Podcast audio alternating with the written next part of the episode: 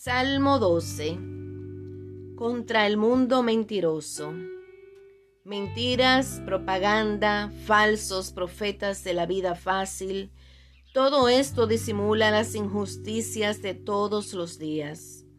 En cambio, la palabra de Dios es sincera y juzgará a todos.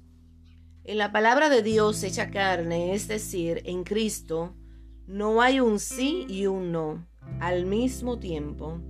Todas las promesas de Dios han pasado a ser en Él un sí.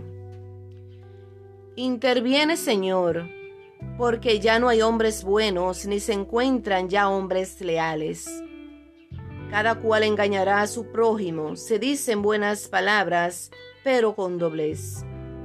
Que el Señor arranque los labios mentirosos y la lengua que dice grandes frases pues dicen con palabras todo lo conseguiremos.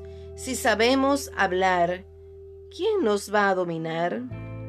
Los pobres son despojados, gimen los humildes. Ahora me levanto, dice el Señor, y prestaré socorro al que es despreciado. Las palabras del Señor son palabras seguras. Son como plata pura siete veces purificada en el crisol. Tú, Señor, cuidarás de nosotros, protégenos por siempre de esta generación. Por doquier se andan paseando los malvados, y cunde el vicio entre los hijos de Adán. Amén.